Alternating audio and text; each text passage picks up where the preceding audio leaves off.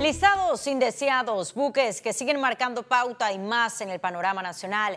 El mundo sucumbe entre protestas y tensiones comerciales. Eso y más en nuestra emisión de Econews, las noticias que son noticia. Iniciamos. El gobierno de Panamá confirmó la entrada del país en la lista gris de naciones no cooperadoras en materia fiscal del Grupo de Acción Financiera Internacional. Pese a que el Grupo de Acción Financiera Internacional reconoció el avance de Panamá, el país volvió a ingresar a la lista discriminatoria del organismo. En el año 2018, Panamá tiene actualmente oficialmente 35 de 40 recomendaciones, ahora no son 49, son 40. Eh, ¿Y eso qué significa? Que tenemos un cumplimiento 87%. El ingreso a la lista gris de países no cooperadores en materia fiscal sea una semana antes de la toma de posesión de la nueva administración de gobierno. El, mostrar rápidamente un plan de acción eh, eh, y un compromiso, que yo siento que el nuevo gobierno eh, lo tiene, y ejecutar rápidamente estos cambios para poder mostrar evidencias, el mostrarlo rápido definitivamente baja el nivel de preocupación o ansiedad que pueda haber al respecto. Más de 70 corresponsales bancarias se perdieron cuando Panamá ingresó a la lista en 2014, que ya fueron recuperadas y que están en riesgo nuevamente. Hay una hoja de ruta que el gobierno nacional responsablemente ha negociado con el GAFI sobre los pasos a seguir. Entiendo que son 14 acciones concretas que hay que tomar yo creo que como país debemos hacer una fuerza, unir fuerzas. El organismo apunta que Panamá debe fortalecer la evaluación nacional de riesgo, incluyendo el financiamiento del terrorismo y el delito fiscal. Las supervisiones que hemos realizado en cuatro años han sido 485, sin descuidar a ninguno de los 11 sectores a nuestro cargo. Mayormente podrán advertir que nos hemos concentrado en los sectores de atención prioritaria, como lo han establecido todos los informes y evaluaciones que se han realizado a la República de Panamá. Adicional, el país también debe identificar los remitentes de dinero sin licencia, aplicando un enfoque basado en riesgo en el sector no financiero. Jessica Tazón, Econews. Y el Tribunal Electoral entregó las credenciales a los diputados del Parlacén y alcaldes electos. Los 20 diputados que representarán a Panamá en el Parlamento Centroamericano ya están preparados para la toma de posesión. En total, siete curules serán para el PRD, siete para Cambio Democrático, dos al panameñismo, una al popular, una al molirena, una alianza y una de libre postulación. También 80 alcaldes electos a nivel nacional recibieron sus respectivas credenciales tras ganar las elecciones del 5 de mayo. Creo que hoy día tenemos que visibilizar mucho más las actividades que el Parlamento Centroamericano realiza, no solamente dejarlo en materia de recomendación, sino darle seguimiento ser muy participativo con nuestros congresos, con nuestras asambleas nacionales. Las, decisiones allí, si bien es cierto, no son vinculantes, pero son sumamente importantes. Hemos sido convocados por el Tribunal Electoral, no solo en el Distrito Capital, sino a través de todas las alcaldías del país, para entregarnos las, las credenciales que nos acreditan debida y formalmente como alcaldes y alcaldesas, no solo del Distrito de Panamá, sino todos los distritos del país. Y la Asamblea Nacional podría instalarse el primero de julio con menos de 71 diputados.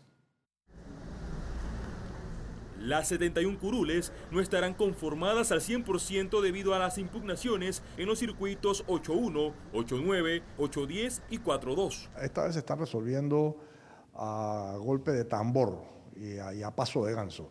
Las, otras veces duraron más, pero aquí nosotros vamos a ver que nosotros ya en el primer mes, ya no bien a finales de julio, ya probablemente van a estar todas las impugnaciones y sus apelaciones resueltas. En el caso del 8-7, el Tribunal Electoral se encuentra a la espera de la apelación de Carla García del PRD y Carlos González del panameñismo. Esta ocasión es consecuencia de un código electoral mal redactado, mal ejecutado, y por supuesto mal seguido. El Tribunal Electoral va a tener que tomar nota de esto.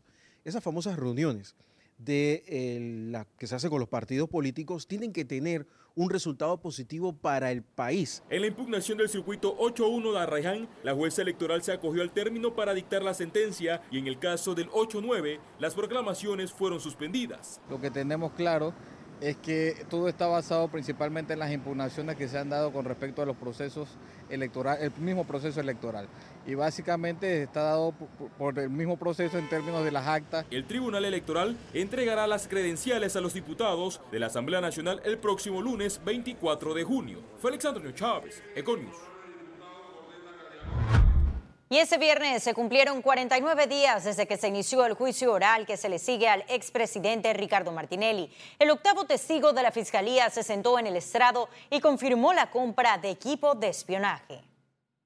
Edwin Ortiz, funcionario del Consejo de Seguridad Nacional, el nuevo testigo, se refirió a un software para interceptar correos electrónicos que costó 13 millones de dólares y que hasta ahora no aparece. El fiscal William Granado señaló que en la semana se vio cómo ocurrió la interceptación de correos y comunicaciones telefónicas, quienes estaban detrás de esto y quienes impartían las órdenes. Por su parte, la defensa de Martinelli dijo que el testigo era improductivo ya que se refirió a situaciones fuera del periodo investigado agregó que en el contrainterrogatorio, Río dijo que nunca tuvo una intervención directa con el expresidente. Y fueron recuperados 26.8 millones de dólares en el caso Cobranzas del Istmo, así lo informó la Fiscalía de Descarga Anticorrupción de la Procuraduría General de la Nación. De dicho monto, 6.1 millones de dólares fueron decomisados a Luis Cucalón, exdirector de la Dirección General de Ingresos, quien deberá pagar una condena de 96 meses de prisión por los delitos de peculado y corrupción de servidores públicos en ese caso y el pago al Estado de 1.6 millones de dólares. La lesión patrimonial en ese caso es de más de 29 millones y medio de dólares. Y continuamos. La Universidad Tecnológica de Panamá ocupó la posición 119 de las 801 mejores universidades de toda la región. Ese es el mejor puntaje que logra una casa de estudios superior en Panamá.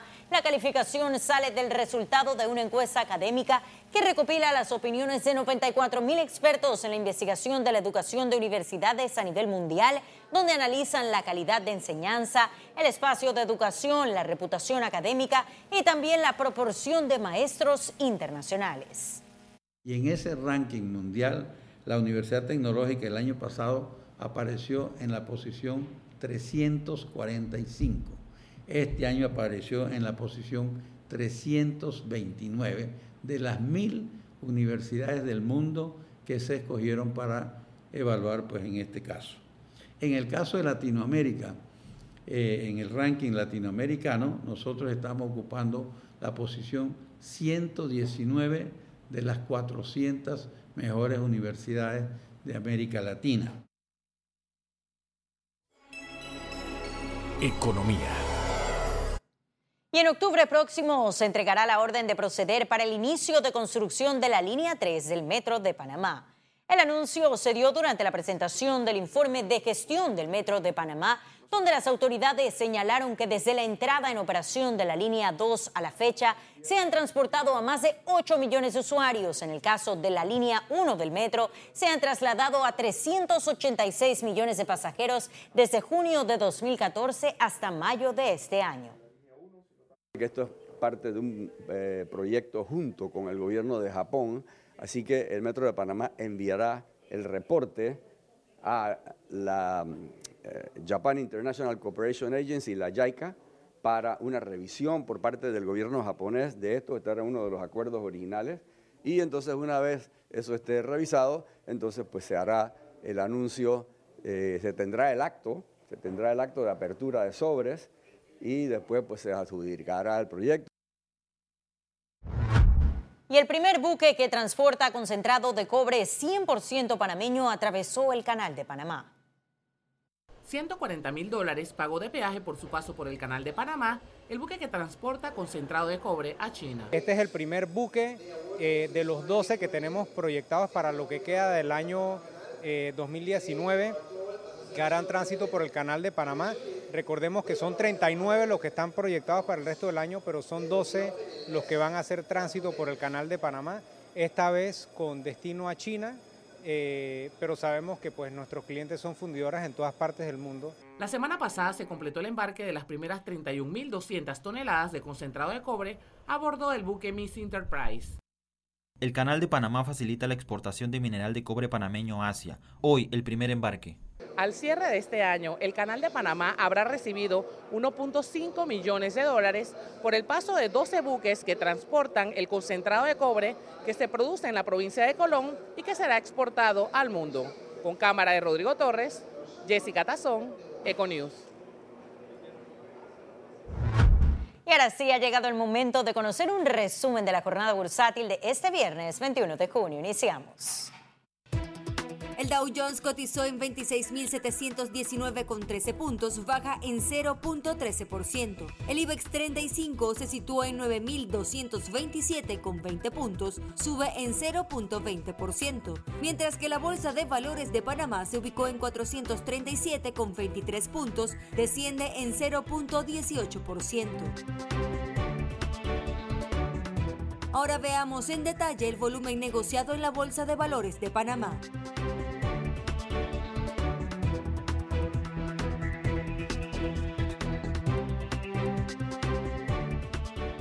Total negociado 6.860.783 con 66 centavos. Y en breve estaremos de regreso con las notas internacionales, pero recuerde también puede seguirnos en vivo desde su celular a través de la aplicación de Cable On The Go. Solo descárguela y listo. No se vayan, que en breve regresamos con mucho más de la emisión de hoy de Econius. Ya volvemos.